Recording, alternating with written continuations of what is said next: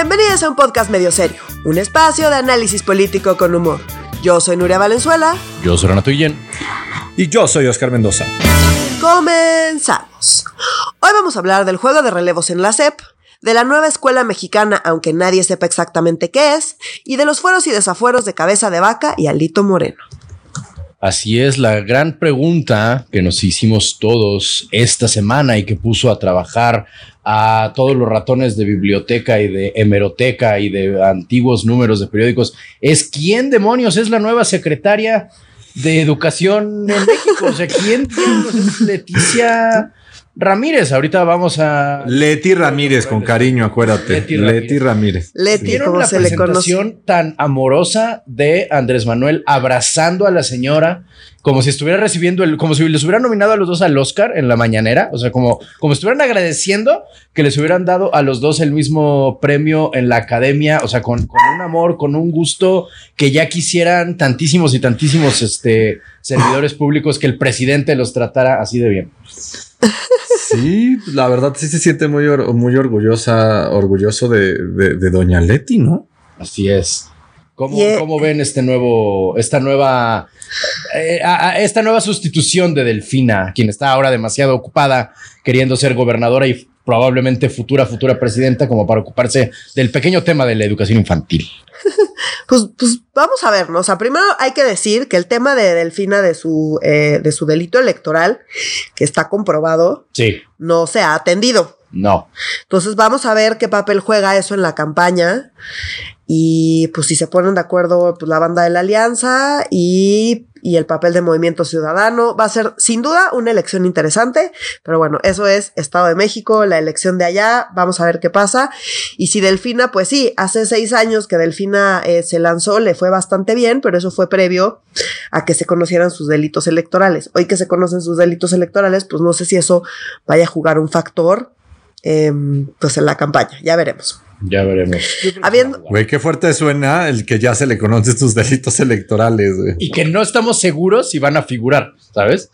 Pues es que ya en este mundo no se sabe, ya mejor como que no, no quiero decir que van o no a jugar un papel, pero pues, o sea, sí, pues, ahí están los delitos están comprobados, no, o sea, no está. Hubo sentencia. Sí, sí, sí, sí, sí, o sea, esto no es un tema de quizá, a lo mejor, dice el rumor, no, no, no, delitos comprobados, ahí están, ahí está la evidencia, ni siquiera lo están negando, el propio López Obrador no lo negó, ¿saben? O sea, como que entonces, bueno, ese tema está ahí, pero pues si sigue la oposición tan mensa como ha estado, pues la verdad es que una de esas, pues ni es factor y Delfina termina ganando, que es lo que se espera, pero ciertamente pueden pasar cosas en esa elección. Insisto, voy a dejar de hablar de la elección del Estado de México para hablar de eh, educación y lo primero que querría decir es que fue muy sorprendente, ¿no? O sea, se barajeaban varios nombres, estuvimos varias semanas escuchando varios nombres y que si Álvarez Bulla y que, no, o sea, como que hubo ahí varios nombres y pues Leticia Ramírez no fue uno de ellos. La mayoría de nosotros yo creo que no la tenía ni en el radar, no teníamos idea que esta mujer existía. Es un perfil súper bajo, eh, digo, más allá de si hace o no hace un buen trabajo o si es o no es una buena designación, eh, pues eso no lo sé. Em, las personas que le saben al tema parecen no, no, no estar muy seguras de que pues, sea la mejor elección. Eh, pues porque no ha hecho demasiado en términos educativos, que no quiere decir que no lo pueda hacer, insisto, eh, podríamos darle el beneficio de la duda, creo que el problema viene en la presentación del plan, que ya hablaremos un poquito más adelante, ¿no? Eh, Leticia Ramírez, pues actualmente, porque todavía no se ha hecho el cambio, eso hay que decirlo, se supone que va a tomar algunas semanas y se espera que sea más bien hasta septiembre que se haga el cambio oficial. Entonces, actualmente es la directora de atención ciudadana en la presidencia. Es una persona súper cercana a López Obrador, le tiene, ¿no? A quien le tiene muchísima confianza, muchísimo cariño. Como bien decía Renato, se notó en la presentación, eh, pues el cariño que le tiene, la confianza que le tiene y pues seguramente la lealtad que le debe, porque al final, pues si el puesto de secretaria de Educación se lo debe 100% a López Obrador y no, digamos, a la trayectoria que pudiera tener, eh, pues obviamente eso garantiza o, facilita este tema de lealtad que para López Obrador es súper importante, ¿no? Pero ese comentario a, mí me parece un poco injusto, como el tema de lealtad, pues cuando las secretarías de gobierno no han sido un tema de lealtad, o sea, cuando fue Josefina Vázquez Mota era incondicional, cuando fue Choifet era incondicional, cuando fueron todos los de Peña Nieto eran incondicionales, o sea, como podemos irnos un poquito más como, o sea, como cuáles son las cartas, o sea, que la, califican para que ella pueda ser la secretaria de Educación eh, Pública, pero el tema de la lealtad, pues en todas las secretarías quieres un incondicional, ¿no? O sea, como ese es, ese es un poquito, pues un poquito la lógica, la lógica del reparto de las secretarías y es el poder que tiene el presidente, ¿no? Es un puesto democrático donde se elige de todos los mexicanos votemos este, por quién será la nueva maestra que estará frente de la Secretaría de Educación Pública. Esa es una prerrogativa única y exclusiva del Poder Ejecutivo y del presidente y siempre pone a sus incondicionales y a los que creen que pueden llevar, no, no el tema, no tanto el tema, este, el tema técnico. O sea, creo que pocos secretarios de Educación Pública han podido entender de fondo el tema técnico porque es un lugar súper político. Hay que lidiar con los sindicatos, con el CENTE y la CENTE, este, que no te tengan el país, que salgan los pagos o sea, como si hay un tema administrativo, político, cabrón, que es que los maestros, o sea, como este discurso de Andrés Manuel no es una mamada, que los maestros estén contentos y que les llegue sus salarios a tiempo y que puedas hacer tus negociaciones de contratos colectivos, pues eso le toca al, al, al titular de la Secretaría de Educación Pública, más unas cosas técnicas súper fuertes, como el nuevo plan de estudio y unas cosas mucho más de fondo y sumamente importantes, pero es muy política. O sea, como yo creo que es, o sea, como es de los lugares más políticos y técnicos al mismo tiempo. O sea, como lo, o sea, no, no, no lo comparo a nivel de político como gobernación, pero a la vez sí tiene que tener la negociación con los dos sindicatos más de los dos más cabrones del país. O sea, como tal de petróleos, pero si lo comparamos con el CENTE y la CENTE, yo creo que el de petróleos, pues sí detienen al país pero no como los de la educación, que lo hemos visto cuando están inconformes. Esto es una locura. En ese sentido, creo que este gobierno, desde el inicio, decidió dejar de pelearse con los sindicatos de educación. O sea, justamente el tema de llegar y decir la reforma educativa de Peña Nieto, que fue todo un desmadre, que se tardaron muchísimo, que hubo muchísimos conflictos y que, o sea, era uno de los temas que quería empujar ese gobierno. Este gobierno dijo, lo vamos a echar para atrás y vamos a dejar pues, a los sindicatos educativos tranquilos. Tan es así que no hemos sabido nada de ellos. A pesar de la pandemia y a pesar de, o sea, que si algo, si eh, algún sector eh, se vio afectado por la pandemia fue precisamente el educativo y no hemos escuchado ni pío. Entonces, en ese sentido, estoy de acuerdo contigo. Hasta el sexenio pasado había sido un tema súper político. En efecto, estos puestos habían sido súper políticos y hubo de todo. Creo que había gente más capaz que otros, ¿no? O sea, se, se podría discutir. Pero este sexenio, este sexenio no se ha peleado con los sindicatos ni una sola vez. Entonces, pues no sé si, o sea, Esteban Moctezuma me parecía que, pues, quizá tenía un poco más idea o al menos daba esa impresión o al menos pues le podía hacer más al cuento con su CV, ¿sabes? Creo que también precisamente porque es un puesto muy político habían sido perfiles mucho más públicos y mucho más políticos. En ese sentido, Leticia Ramírez, que no sabemos nada de ella, lo cual sí destaca porque no es una secretaría donde suele haber gente de la que no hayamos escuchado antes. Es muy cierto. Sería como ese mi comentario, ¿no? O sea... En, eso tiene razón. ¿Te acuerdas que cuando igual cuando Scherer sale y nombran a la nueva consejera jurídica. Es como, ¿quién madre se...? tienes toda la razón. O sea, es como poner, ¿cómo se llamaba el chofer de, de Andrés Manuel? Eh, Nico. Que es, es, como poner a Nico frente a la Secretaría de Educación Pública. Yo sé que estoy, es una comparación un poco loca, pero pues, como que tiene que ser Nico en la Secretaría de Educación Pública. Y tiene razón. O sea, como eran perfiles más conocidos. Por ejemplo, Compañía Nieta tuvimos a Chaifet, Aurelio Nuño, Otto Granados.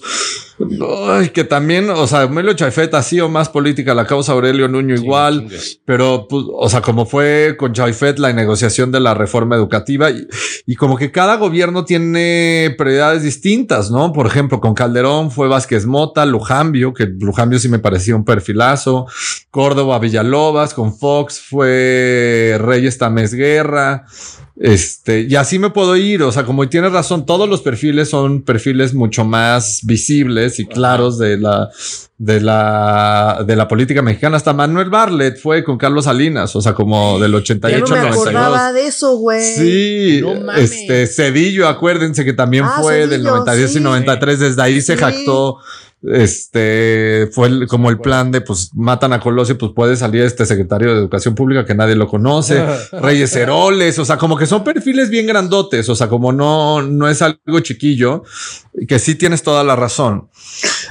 Pero como en la lógica de funcionamiento de esta administración me parece muy lógico, déjenme ser claros, o sea, como lógico en el sentido para los perfiles de Andrés Manuel, de quién este debe estar al frente y debe estar al frente alguien de entera confianza, alguien que hable el mismo idioma de los maestros y cuando dice eso a mí también me parece un poco una mamada, pues a poco este Delfín hablaba el mismo idioma que habla este este del que hablaba Ay, se me fue. ¿Quién, padre? Pinche COVID. Discúlpenme, un nombre súper básico. Ay, perdónenme, pero no, no. Cente estuvo en el bote, es súper importante. Ah, la Crea maestra partido político. La maestra Elvester, Ah. puta, perdón. De- de- Ya. disculpen. Que tiene, que tiene comentarios, ¿eh? Tiene comentarios sí, sobre la. Ahorita Sí, llegamos a perdón, eso, sí. perdón. Mendigo COVID con los nombres me cuesta a veces mucho trabajo.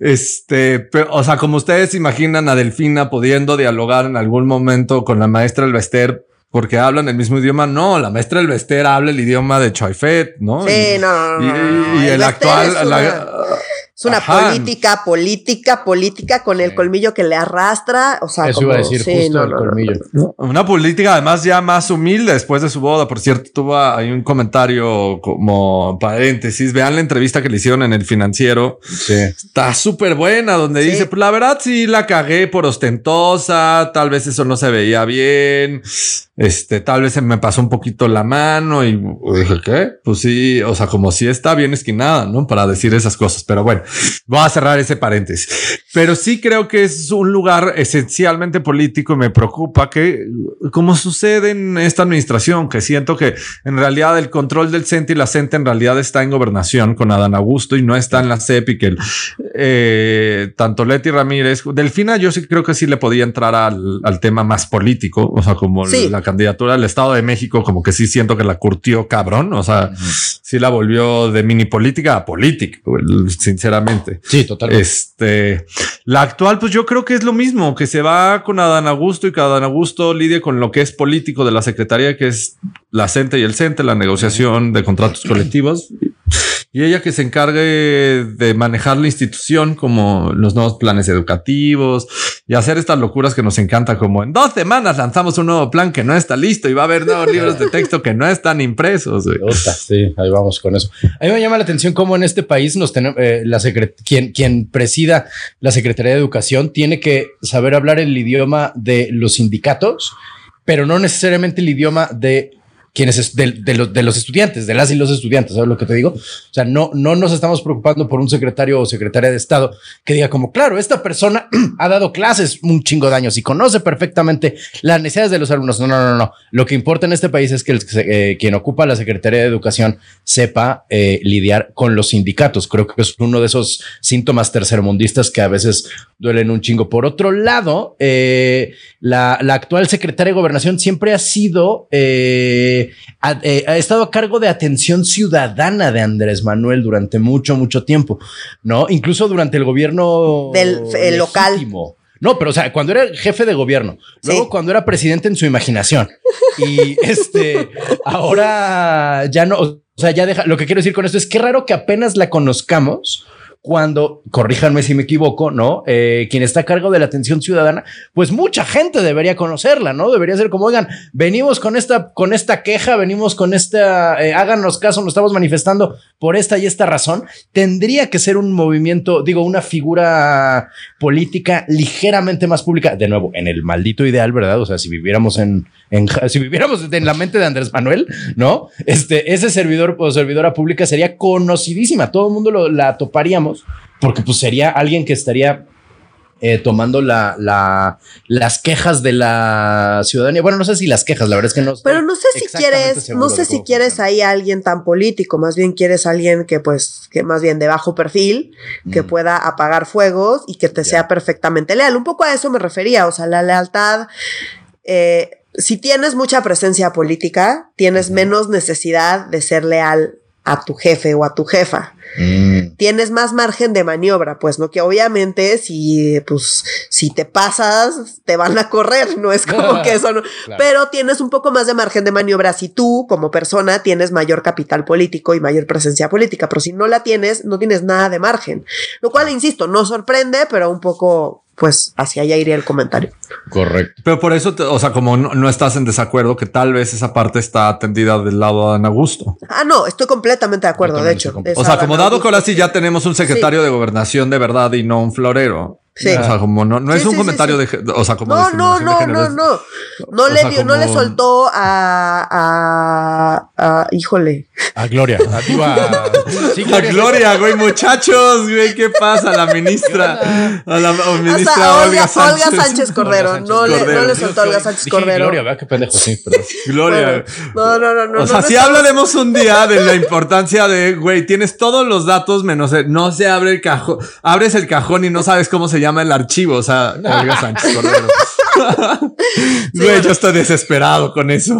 Olga Sánchez Cordero nunca le soltó realmente la Secretaría de Gobernación y lo dijimos, mu- eh, mucho de ese poder se fue para eh, Marcelo Ebrard y bueno, cuando ya no le gustó que se fuera tanto para Marcelo Ebrard y las corcholatas y no corcholatas, pues llegó a Dan Augusto, que de hecho se convirtió en corcholata, porque un poco ese poder, Sí.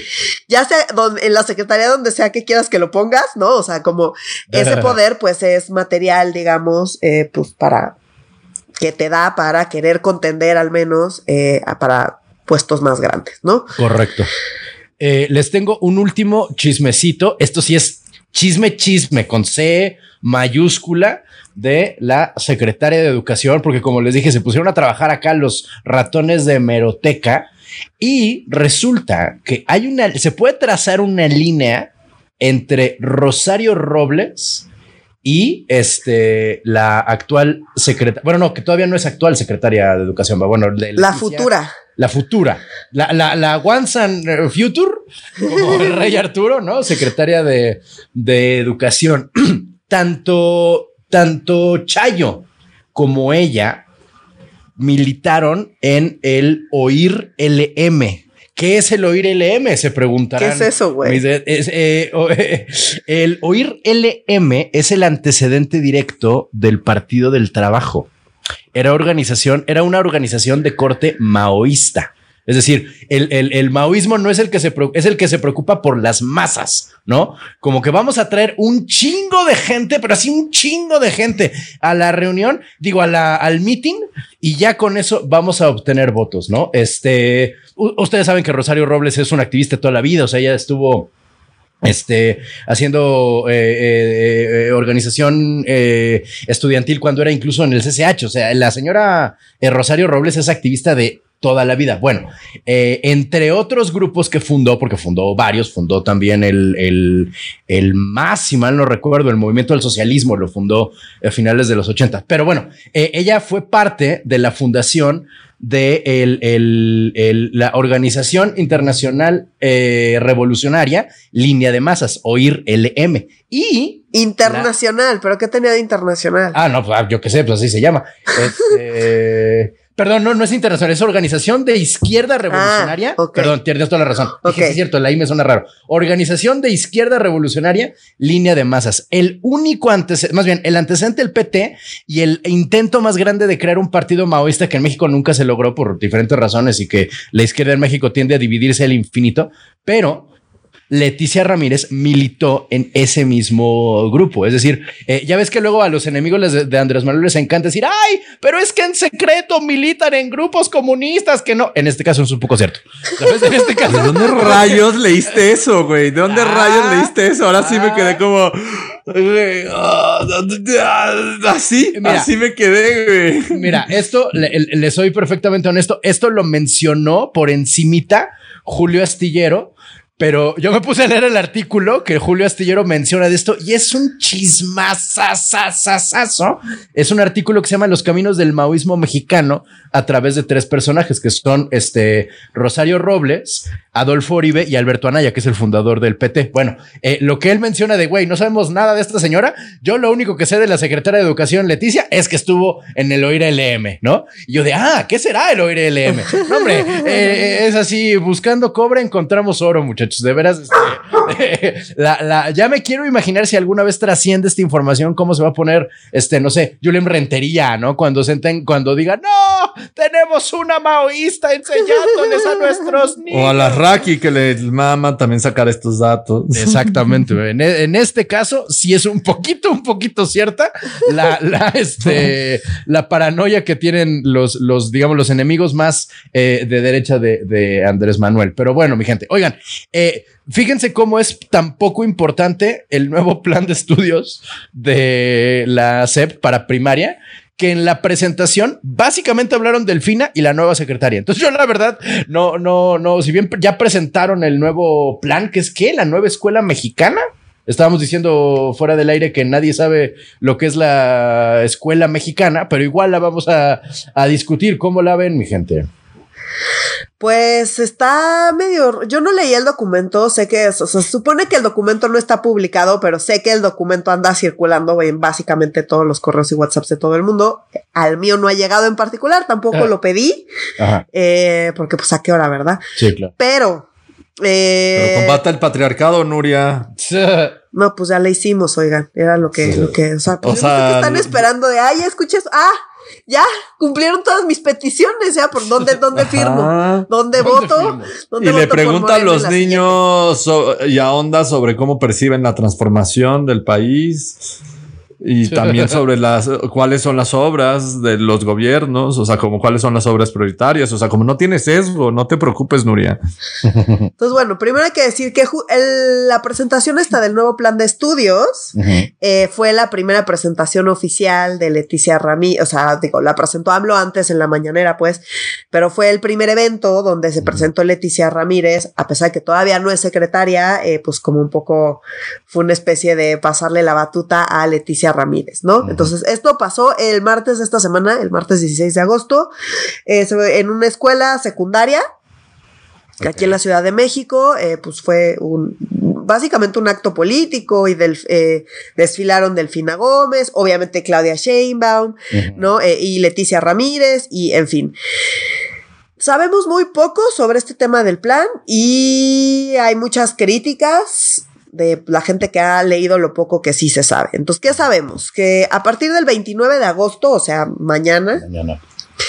Eh, digo, no, no, no literal, mañana más 10 días, porque luego, ay, ¿cómo? Mañana qué día es, ya, mañana, de, de mañana en 10 días, se va a aplicar una supuesta prueba piloto en mil escuelas de toda la República, 30 por cada entidad federativa. Eso es lo que sabemos. Ahora, pues, la verdad, qué horror para las y los maestros a los que les toque aplicar esto, porque pues lo acaban de presentar, no creo que hayan recibido capacitación, no queda claro que haya materiales, no se sabe muy bien exactamente cómo lo van a implementar, en fin, se habla de esta nueva escuela mexicana, que, ojo, hay que decir que este concepto surgió con Esteban Moctezuma. Eh, y después como que no se tocó y después llegó Delfina y siguió sin tocarse y ahora pues como que retoman el concepto, eh, pero no parece quedar claro, o sea, yo no escuchaba a nadie que diga, ah, sí, la nueva escuela mexicana es, no sabemos bien qué es, pero sí es un concepto que se ha estado repitiendo, insisto, desde Esteban Moctezuma. A mí me da la impresión de que es un plan que tenían como para, no sé, el segundo año del sexenio probablemente. Y que pues pasaron cosas y estaban Moctezuma y no y Delfina y luego llegó la pandemia. Así es. ¿No? O sea, porque una de las críticas más importantes es como, a ver, van a aplicar este piloto por un año. Y después, el último año del sexenio van a implementar el nuevo modelo educativo, neta con van a hacer cambios radicales, van a cambiar los libros de texto que todavía, como dicen, no están impresos, mm. todavía no hay materiales, lo van a implementar el último año de gobierno, eso pues huele a que va a ser un fracaso rotundo, mm. como ha sido porque no suele haber continuidad con estas cosas. Claro. Y sobre todo algo que al menos parece estar hecho medio con las patas, según lo que leo y las impresiones de la gente que le sabe estos temas. Eh, esa parece ser como la preocupación más grande más allá de la parte ideológica o no, ya, ya entraremos en eso, eh, pues los tiempos, ¿no? O sea, un año para pilotear y luego pues va a haber que modificar a partir del pilotaje, porque pues, si no, ¿para qué haces el mm. piloto? No, eso pues sería lo ideal, pon tú. Y después de ahí, que va? ¿Les va a dar tiempo para hacer todos los cambios, implementar el último año de gobierno neta? mm. cuando la prioridad obviamente va a estar en la sucesión presidencial pues no. están, sí, pero están tomando decisiones como que están seguros que van a ganar la presidencia, ¿no? O sea, como no, no, no, a mí me da un poquito ese feeling de ya les agarraron los tiempos. Esto del nuevo modelo educativo llevan hablándolo un buen desde los libros de la SEP, ¿se acuerdan? O sea, como sí, por eso digo, a mí me da la impresión que les cae, se les atravesó la pandemia y se les hizo tarde. Sí, esto, o sea, y también tema de presupuestos, también creo que hay muchos errores sobre temas de suficiencia presupuestaria y el nivel de complejidad. Como que justo ahorita me viene a la mente, ¿se acuerdan que al inicio de la pandemia, no me acuerdo el nombre, y eso sí no es porque por COVID, sino genuinamente no lo tengo el nombre, este, del que tenía una dirección, que era el encargado de los libros de la SEP y que sacó una convocatoria que invitaba para ilustrar los libros de la SEP gratis porque era una cosa increíble ah, del servicio a la nación. O sea que siento que hay mucho de la discusión. Eh, pues es Max Arriaga, ¿no? ¿No es Max Arriaga? No, no, no era Max Arriaga, no, no, no era Max Arriaga. Porque no, bueno, dicen que él que es. Era uno más abajo. Era uno más ah, abajo. era uno más abajo. Seguro que no es, no, es Max Arriaga. Ah, caray. Este, que hubo todo un tema y que después, o sea, dijeron como, ah, pues se hizo como el meme que pues, lo hago en los de las becas Fonca y como que se empezó a desvirtuar todo una cosa horrible. Sí, sí, sí. Pero, esto lo pongo como ejemplo, no, no me es muy relevante el nombre, este, pero lo pongo como ejemplo de cómo creen que se debería de hacer el nuevo modelo educativo, los libros, el discurso, como está dentro de, lo que se les enseña a los niños, lo que deben de enseñar los profesores.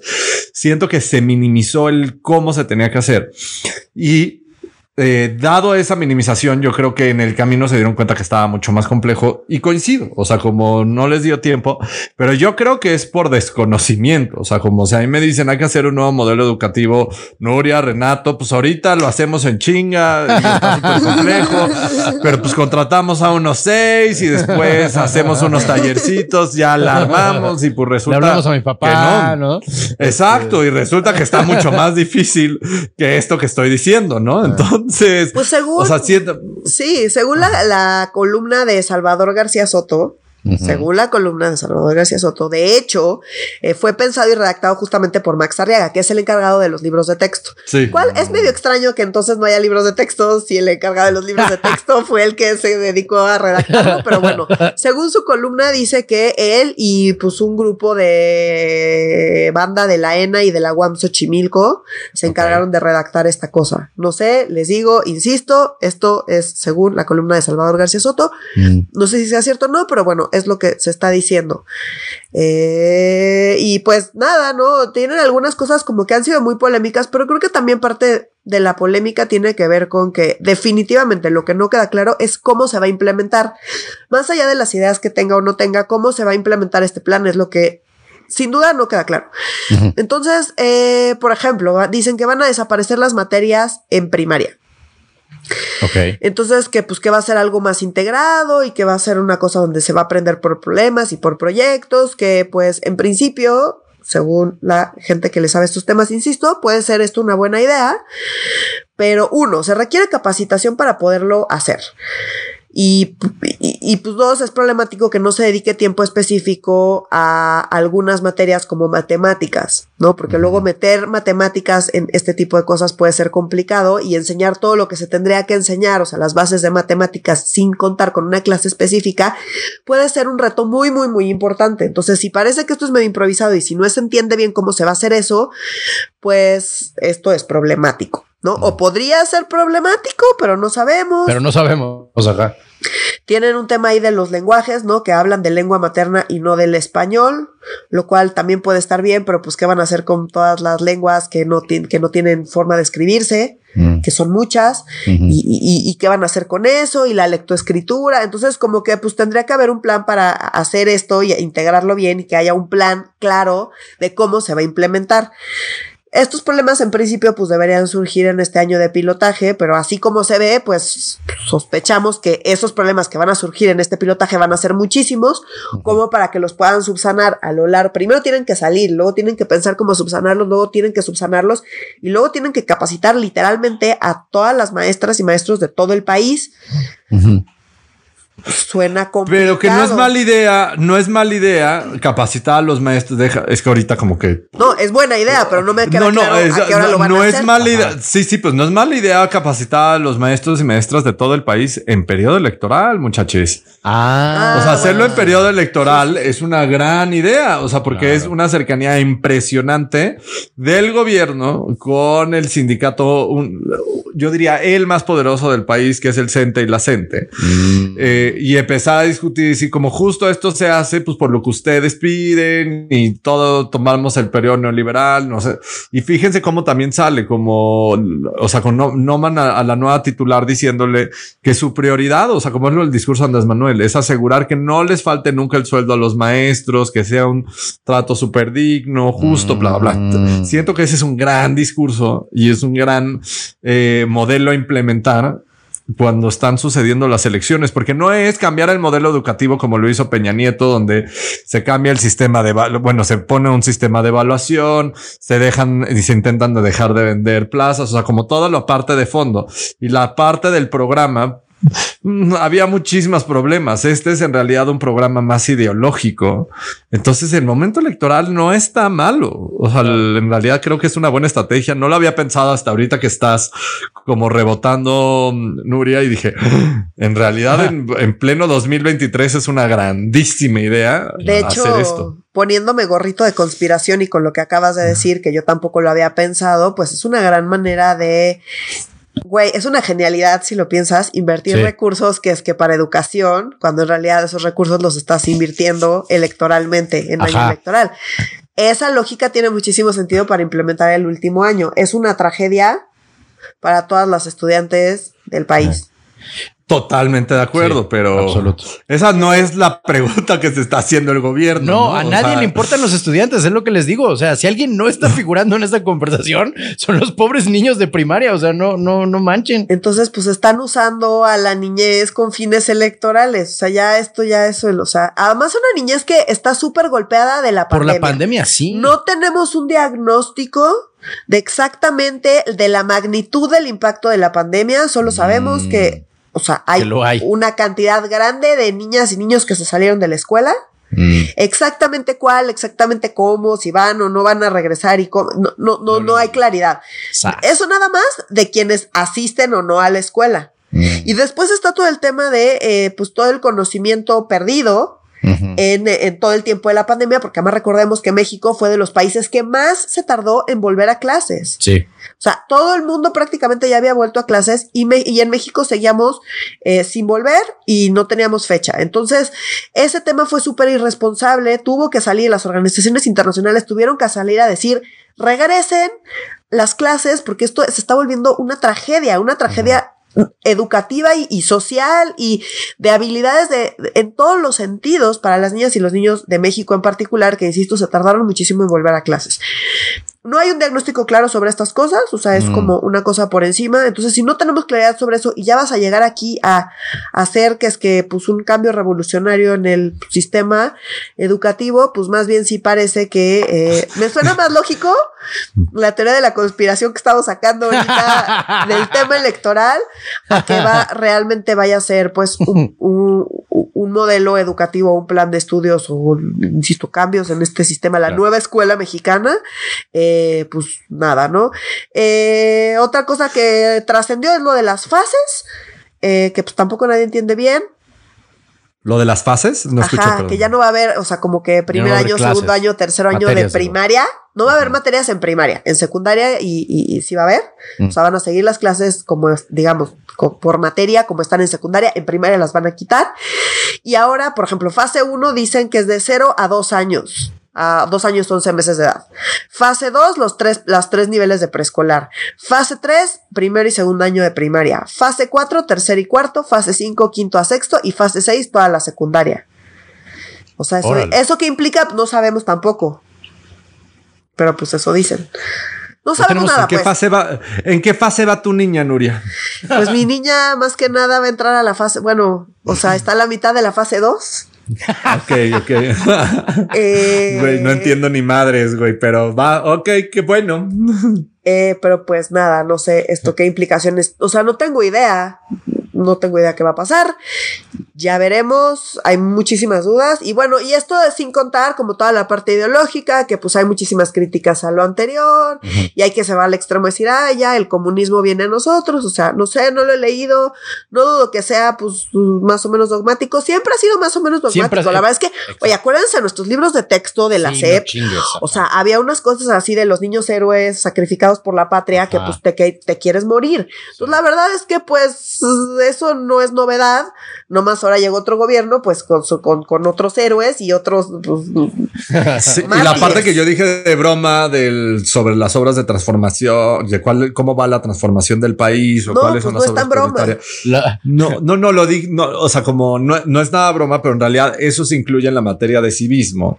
Que recuerden que en el modelo de Peña Nieto habían quitado civismo, Andrés Manuel le había parecido una locura. Yo en esto no voy a estar en desacuerdo con Andrés Manuel. Mis clases de civismo fueron interesantes y fueron formadoras. Este, pero tú ibas en, una escuela privada, Oscar. Eh, estoy de acuerdo, con un chingo de privilegio. Este, un chingo de privilegio. No, no voy a, no, voy a, este, negar el privilegio. Pero, o sea, yo no creo que está mal dar clases de civismo. O sea, como, porque si es un poco la visión de gobierno de, de cada país. Hay una parte aleccionadora de eso, como nosotros tuvimos los niños héroes y los símbolos patrios. Que eso era más allá si ibas en escuela público privada. O sea, como era una cosa que tenías que pasar en los examencitos. O sea, que siempre fue una cosa un poco risoria. Pero tampoco me parece ilógico si Andrés Manuel y esta administración le es tan importante los símbolos, los símbolos de la cuarta transformación, que en el discurso de los niños también se empieza a meter esta palabra por sí misma solita, qué significa la transformación del país. Mm. Pues me parece lógico como en la visión ideológica de gobierno, lo mismo, las obras prioritarias. Como que es esta visión antigua del desarrollo estabilizador, o sea, como México en los setentas de eh, construyendo las primeras plataformas petroleras, haciendo las grandes empresas del país, esta gran infraestructura. O sea, vean las grandes empresas del país, pues muchas de ellas, la gran mayoría sí se construyeron en ese periodo y era una cosa impresionante. O cuando fue con Salinas, por ejemplo, el programa Solidaridad era mucho más que oportunidades. Todas las carreteras eran del programa Solidaridad y tenían que ver con el desarrollo. Era un tema ideológico, no, no, no, es solo, no solo era un tema, no solo un tema de, de, gasto de recursos y de infraestructura, era un tema de este es el país más igualitario que estamos construyendo o el país de oportunidades que estamos construyendo. Pues para Andrés Manuel es lo mismo. Y es algo que sí creo que se nos olvidó. Yo no recuerdo en el sexenio de Fox, de Calderón o de Peña que fueran el eje de la narrativa esta parte de la infraestructura. Con, con Peña Nieto intentó un discurso similar al de Salinas, que es como el, México va a dar el brinco y va a transformar la economía primero con el Pacto por México, que son las reformas que necesita este país como Changing en, materia. ¿no? Ajá, Changing ah, México. La portada. Acuérdense la Peña Nieto en, primera, en portada de The, Economist, o sea, como un montonal de cosas, pero en realidad era un discurso más hacia afuera, como soñador, como el que nos dio Salinas en su época de México ya la libró y somos parte de los países desarrollados gracias a este tratado libre comercio. Después nos ponen ahí un aeropuerto desarrollado por el, arco, el mejor arquitecto del mundo de aeropuertos, una cosa loquísima que no mames, o sea, como México va a estar en el, o sea, como en el mapa con este mega aeropuerto ostentosísimo, pero nunca fue el, el eje de la narrativa como la infraestructura pública es tan importante para el desarrollo del país como la obra pública en sí mismo, ¿no? Entonces acaba volviendo un discurso mucho más ideológico. Entonces sí creo que en la narrativa de gobierno de Andrés Manuel es bien importante meter esto, que los niños sepan que el tren Maya, que el aeropuerto que no funciona, una IFA y todas estas obras de infraestructura que nosotros hemos criticado tanto, pues en realidad los niños lo sepan como que esta es la manera en cómo se va a igualar el, piso en este país y que Andrés Manuel lo está haciendo. Pero si lo piensan, también Fox nos metió este tipo de cosas, Peña Nieto igual, este, Salinas igual, desde un lugar distinto, o sea, con una lógica distinta, pero siempre con un discurso ideológico detrás. Entonces, mm, sí, me parece una mamada, pero viéndolo. Yo estoy de acuerdo, yo estoy de acuerdo contigo, o sea, pero quizá no sabía o no habían sido tan buenos metiéndolo como en en literal los libros de texto o en el, eh, ¿no? Eh, En la Mm. estrategia educativa, como si lo fue el PRI. O sea, Partido Revolucionario Institucional literalmente es la institucionalización de la revolución y eso se veía clarísimo en los libros de texto Claro. que nos tocaron a nosotros y que se quedaron por muchísimos años, hasta que dejó de coincidir, como bien dices, un poco ese discurso público eh, y político de dónde estábamos y de por qué y de, no, o sea, de, de cuál era el rumbo del país, con pues ese mensaje que quizá ya no apelábamos mucho porque ya no estaba tanto en la discusión pública, ¿no? De eh, la revolución. Entonces ahorita creo que sí están intentando compaginar lo que se está escuchando afuera con lo que está pues en los libros, lo Correcto. cual pues sí, no necesariamente, o sea, a mí me parece horrible, pero a mí en general me parece horrible intentar llegar a adoctrinar a la banda, pero es lo que se ha hecho siempre, eso no es un cambio, ¿no? Entonces, bueno, pues sí, o sea, Sí. así ha sido siempre, no, nos guste o no, pues. Ya, ya me imagino los libros de historia del futuro, ¿no? La civilización maya eh, vivía en la península de Yucatán y fueron llamados así en honor a un tren que construyó Andrés Manuel López Obrador. Güey, ¿sabes qué es lo que me está más cabrón? Que a la hija de, de, de Nuria le va a tocar esto, porque sin importar que sea educación pública o privada, pues sí, tienes que cumplir con el plan de la CEP y ya después Claro. ya tú le puedes dar este toda la parte crítica, pero, o sea, yo me acuerdo que cuando estábamos nosotros, y seguramente pues harán lo mismo, porque pues sí, privilegio, mi hija va pues, a escuela privada, eh, pues medio se saltaban por el arco, o sea, se pasaban por el arco de triunfo los libros de la CEP y luego era medio, pues hay que ver esto y lo hacían así como para palomear, Ajá. pero nunca era la base de la educación para nada. No, no, pero sí sabías, los niños héroes no formaron parte de mi educación No, no familiar. fueron relevantes. pero no era- ahí relevantes. Pero sí me sé la historia de los niños héroes y que se envolvieron en la bandera Claro. y como el mito sí me lo sé porque me lo tenía que saber. Ajá. Más nadie me dijo que eso era cierto, ¿no? O sea, Sí, o sea, nunca, nunca enfatizaron eso, era como, bueno, pues vamos a darle una repasada a esta cosa porque pues nos obligan, pero se sentía muy así de Exacto, nos exacto. obligan, continuemos con la educación. Justo para allá ¿No? iba. Esto era hue- esto es a huevo, pero ni eran niños ni eran héroes acá. Como que los maestros de historia que se quieren sentir bien chidos sabían que en realidad los niños héroes, como que todo empezaba. Sabían que el padre Hidalgo en realidad tuvo un chingo de hijos, ¿no? O sea, como que esos, esos detallitos de romper los, los, los mitos nacionales era que lo que los maestros que se querían sentir chidos acá de exaviondos era lo que te compartían, ¿no? Este, Sí, oigan, y, y- y se me ¿Qué está ocurriendo una dinámica a partir de algo que sucedió la semana pasada y que platicamos fuera del aire. Es, pues ya que estamos un poquito en el cotorreo de las cosas que nos introdujeron y nos, reímos mucho. Nos presentaron, nos presentaron. Nos introdujeron. A mí, como, a mí como quieran. Yo no estudié te con introdujeron nada. Nada, nada. religiosa. A mí nunca me introdujeron nada. Me parece muy bien. que Me parece muy bien.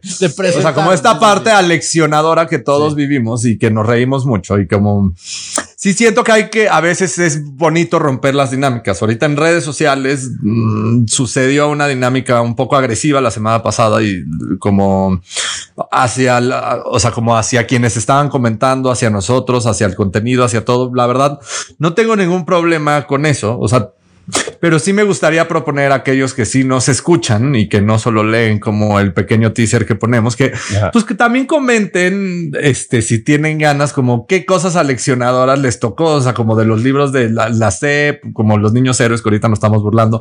Todos tenemos un poquito de esos ejemplos y riámonos un poquito la, la próxima semana un poco de estos temas, porque sí me encantaría leer también comentarios que nos hagan reír mucho y no solo que digan cosas que digo, puta, bájenle tres rayitas, no porque es contra nosotros o contra el contenido, sino hay una cosa que también es bonito informarse a partir de los comentarios y no solo en las mentadas de madre. El reto. para- Cierro de nuevo mi paréntesis.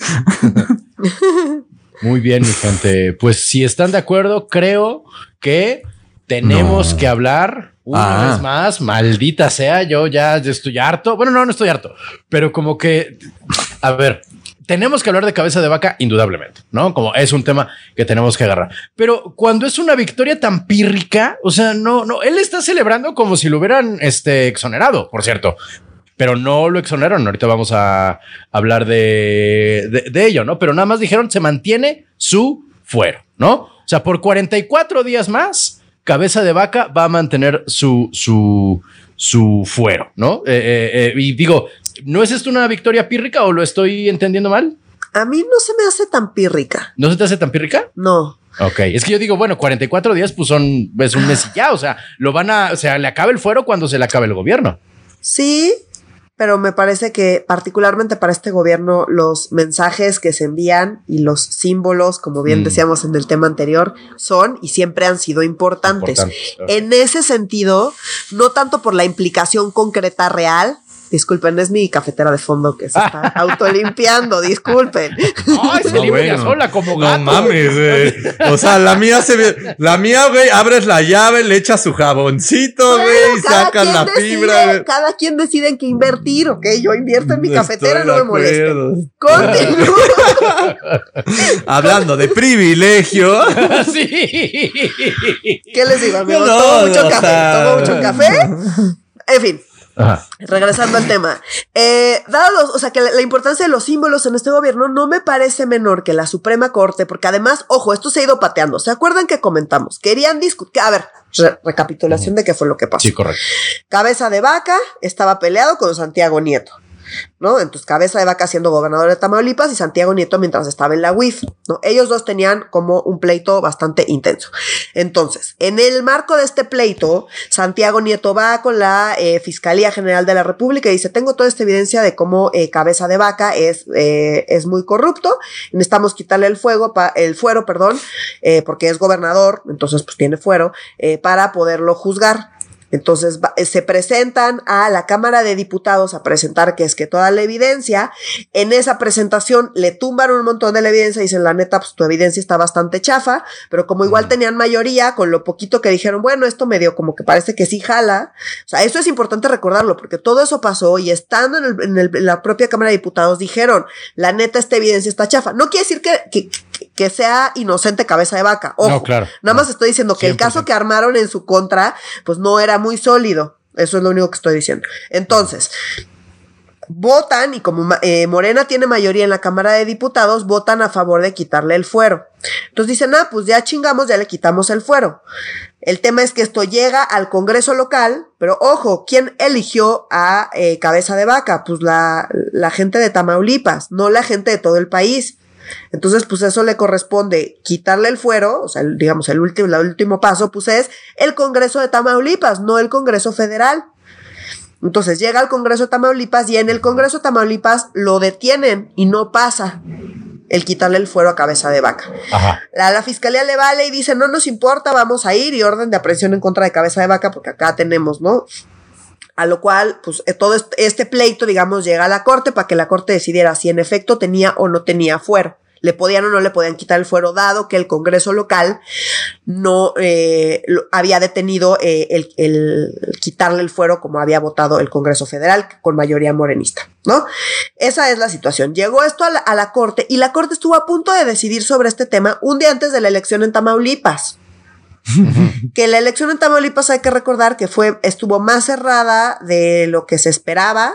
Ganó Morena, pero se, estuvo más cerrada de lo que se esperaba. Esa es una. Y la otra es que tienen ahí un montón de pleitos que no se han terminado de resolver sobre la elección. Eh, en todo ese inter, Santiago Nieto sale de la UIF. Entonces, Santiago Nieto ya no está en la UIF. Santiago Nieto, pues, está eh, colaborando con eh, Américo Villarreal, que es el futuro gobernador de Tamaulipas y que ha tenido, ya lo hemos comentado, algunos tropiezos, incluso antes de llegar a la gubernatura, ¿no? Eh, esa es la situación actual. Lo empiezan a batear en la corte, lo batean, lo batean. Dice, bueno, pues no, no podemos elegir, eh, decidir sobre esto justo un día antes de la elección. Nos tenemos que esperar a que pase la elección. Pasa la elección, no sabemos nada de este tema. Y por fin, esta semana se reúne la primera sala y, ojo, por unanimidad, deciden que en efecto Cabeza de Vaca conserva su fuero. Ok. Eh, y pues para mí esto es un mensaje claro. No, o sea, la corte, ya lo hemos dicho, cuando les mandan mensajes eh, que tienen que hacer maromas para justificar cosas que sinceramente parecen ser injustificables, logran darle la maroma para justificarlo, aunque no se sostenga. Esto es algo que ha hecho esta corte varias veces. Entonces, el que por unanimidad diga, no, si tiene fuero, pues es un poco darle la razón a Cabeza de Vaca versus quienes, eh, Santiago Nieto y quienes estaban, ¿no? En contra de Cabeza de Vaca en su momento. Cabeza de Vaca ya ha salido con AMLO, o sea, a mí me da la impresión que ya llegó un acuerdo con Morena y que pues diga lo que diga Santiago Nieto, que ya ni está en el gobierno federal, eh, pues yo tengo la sospecha de que va a terminar su mandato y se va a ir a vivir un rato a Estados Unidos, porque ojo, tiene la doble nacionalidad. Eh, y pues yo creo que no vamos a ver de cabeza de vaca en un rato y pues yo tengo la sospecha de que eso es lo que va a pasar y me parece que esto que sucedió en la corte eh, es medio muestra de ello. Ya veremos, igual y no. Santiago Nieto dice que no, que en cuanto salga de la gubernatura van a ir por él y lo van a agarrar y que es un corruptazo. Eh, pero más allá de Santiago Nieto no veo a nadie más como moviéndole mucho al tema. Entonces, mmm, no sé qué tan pírrica sea la victoria, pues, porque pues no es menor que la primera sala por unanimidad le haya dado la razón, sobre todo en este gobierno. Pero no sé qué opina Oscar. Totalmente de acuerdo. Y pues también me huele que ya hay acuerdo, la neta. Sí. Mm. O sea, y, o sea, y dado que Santiago Neto ya no está en la wifi, que Pablo Gómez. En realidad hemos visto a Pablo Gómez en muy poquitos momentos. O sea, cuando salió a lo de, Peña Nieto. ¿Y, qué más? O sea, como. No, solo ese momento. Sí, nada más.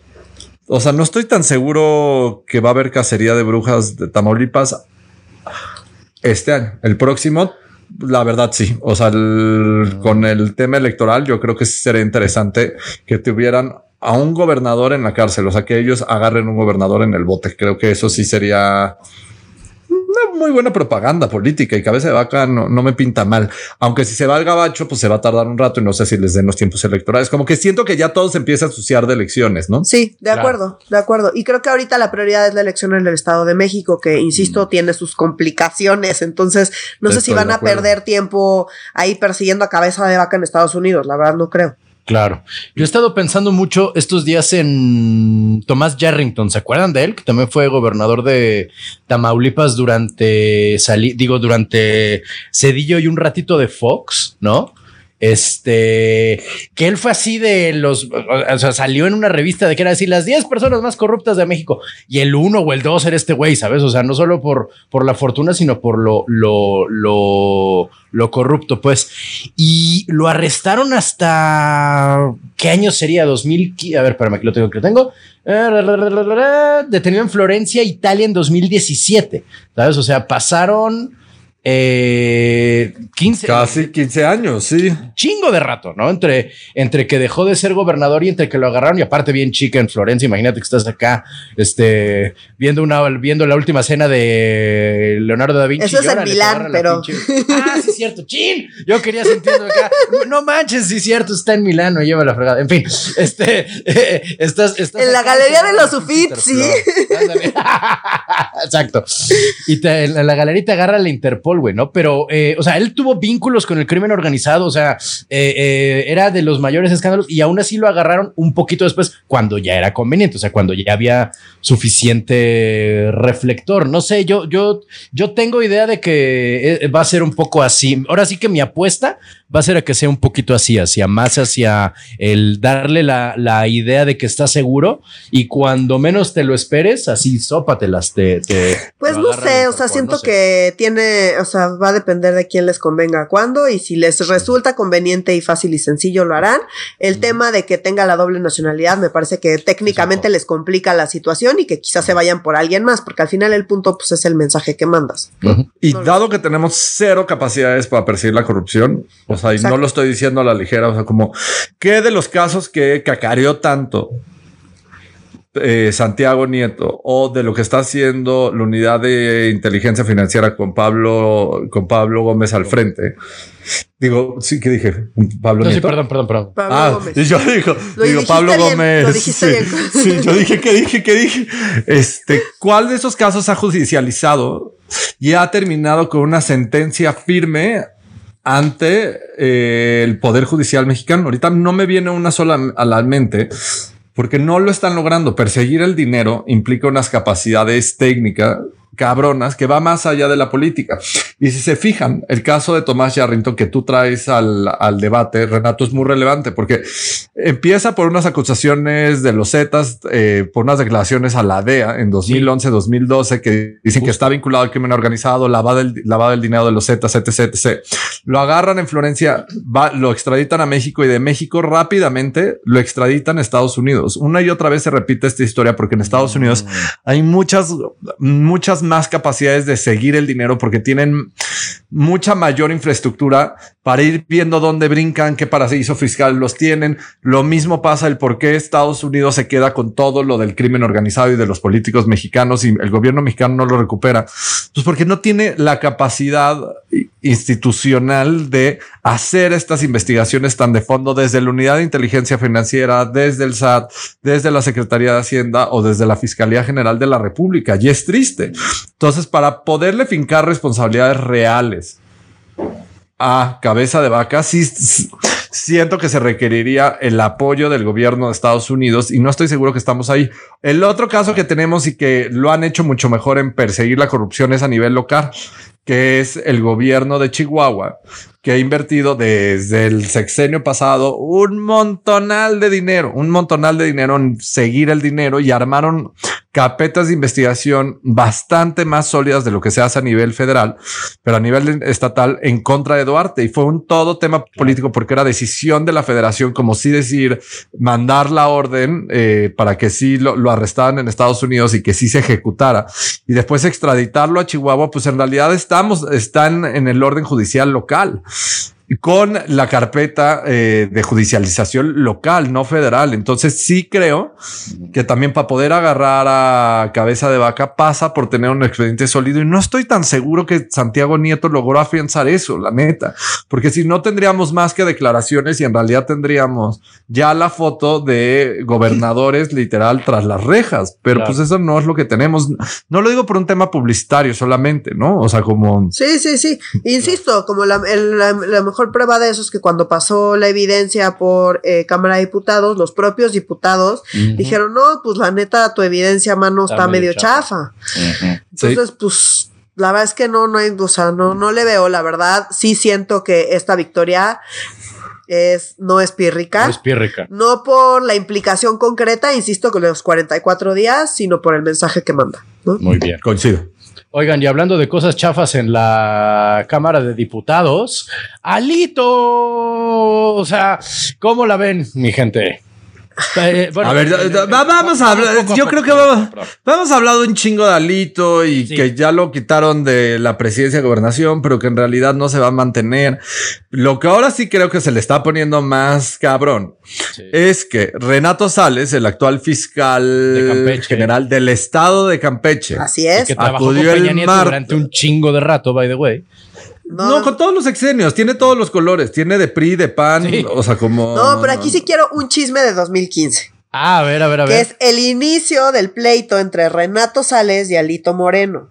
Ah. Porque en 2015 ambos aspiraban a la candidatura del PRI a la gubernatura de Campeche. Ah. Y la ganó Alito Moreno. La ganó Alito, sí. Y pues se enojó Renato Sales. Y desde ahí han tenido conflicto que ha ido escalando, escalando, escalando hasta lo que vemos mm. hasta hoy. Entonces sí quería meter acá el chisme por primera vez. Yo soy la que trae el chisme más bien, estoy orgullosa. Órale, feliz, muy muchas gracias, querida. La pela, Renato, dice. Entonces, bueno, ahí empezó el conflicto. De tus pocos tocayos. Eh, ah, exacto, de tus pocos tocayos. Ahí empezó el conflicto entre esos dos, que ha ido escalando, escalando, escalando. También por eso, pues, o sea, Renato Sales tiene muchísimos contactos en Campeche, ¿no? O sea, como de ahí no es, no es no es eh, extraño que sea el fiscal de Laida Sansores. ¿Que es que es un fiscal independiente? no, eh, pero fue el puesto que le dieron porque Renato Sales buscó, acuérdense que buscó la eh, buscó la candidatura de Morena para Campeche no le dio, impusieron a la de Sansores, entonces le dieron la fiscalía. Le dieron la fiscalía, pero pues. Que es un puesto independiente y autónomo, mis pelotas. Entonces, pero nada más para dar el contexto, no me voy a ahondar mucho. O sea, como el martes de esta semana fue Renato Sales a la Cámara de Diputados, acompañado así de la manita, que esto está muy cabrón, por Sergio Gutiérrez Luna, que es el actual presidente de la mesa directiva. Eh, y hay un grupillo más, pero lo que me importa es la imagen que se está dando. Entonces llegan a la Cámara de Diputados para presentar la solicitud del, fiscal general del estado de Campeche, Renato Sales, para desaforar a Lito Moreno y poderlo investigar por los temas de enriquecimiento ilícito. No, en realidad, lo que le están investigando por lo que es la carpeta que le entregaron a la Cámara de Diputados es por su mega mansión de Campeche que vale más de 100 millones de pesos, que dicen que es desproporcional entre sus ingresos de la gubernatura, este, como para poder tener eso y como que nada cuadra y que a mí no me parece ilógico ese argumento, más allá de sus departamentos que le han salido por todos lados y como la, la típica imagen del priista corrupto que tiene casas y vive como rico y vive como el Bester Gordillo, creo que el Bester Gordillo es el mejor ejemplo, pues es Alito Moreno. Entonces, como eh, la en percepción creo que es corrupto, pues tal, tal vez sí. Que Pero aquí es donde ya se la... pues seguro. tal vez sí. ¿Y qué es lo que va a suceder? O sea, no se va a llamar dudo. veo probabilidad cero, pero pues siempre todo puede suceder con Morena.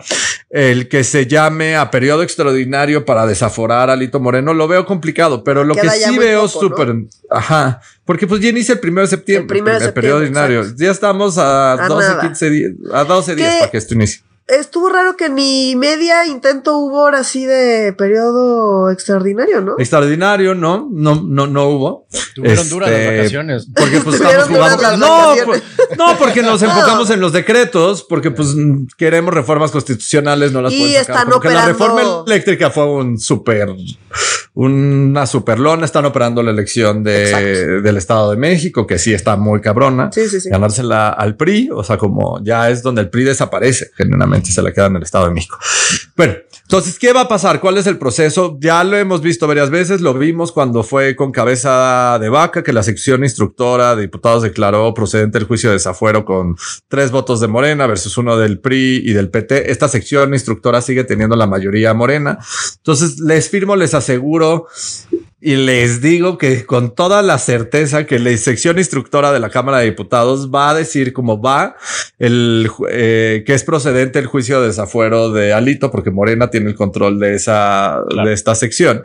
Y cuando se voten diputados también, porque hay mayoría Morena, no necesitas mayoría calificada. Entonces lo, hay una altísima probabilidad de que Alito Moreno lo desafueren y que en realidad que le hayan quitado la presidencia eh, de la comisión en realidad es lo menos relevante. O sea, porque Alito neta no va a tener fuero y va a tener de dos sopas o se pela o lo enfrenta y si lo enfrenta seguramente a como juega este gobierno prisión preventiva oficiosa este, y vamos a tener a otro dentro del bote que está cabrón. O sea, como no estoy ahí, sí no me estoy poniendo gorrito de aluminio de, de, conspiración. O sea, como así es como ha funcionado este gobierno y sí creo que está complicado. El último desafuero que hubo en el Congreso, después del el Congreso Federal, después del eh, cabeza de vaca, fue el de Benjamín Saúl Huerta Corona. ¿Se acuerdan? Este diputado, el violador que costó un huevo, el otro desaforado porque se llamaba Morena, pero nada nada más desde oposición y ahí se agarran. Ya salió, por cierto, el día de ayer el PAN a defenderlo y todos los legisladores del PRI a defender a Lito. Todo el va por México. Híjole, está bien difícil como defender lo indefendible. Este, por eso yo creo que también el PAN había sido tibio honesto. Pero pues ahí viene esta persecución política que ahí si no dudo equivocarme, en que hay una altísima probabilidad que lo desafueren, una altísima probabilidad de prisión preventiva oficiosa, una altísima probabilidad de que este güey termine en el bote un ratillo. Órale. Y que hagamos un mártir. Sí, sí, sí, yo coincido, vamos a, a, ver qué pasa. Y además es pésimo mártir, por cierto, o sea, como ni siquiera se va, ni siquiera va a poner cara de susto, de alegría, o sea, como su, Botox no le va a dar para expresar nada.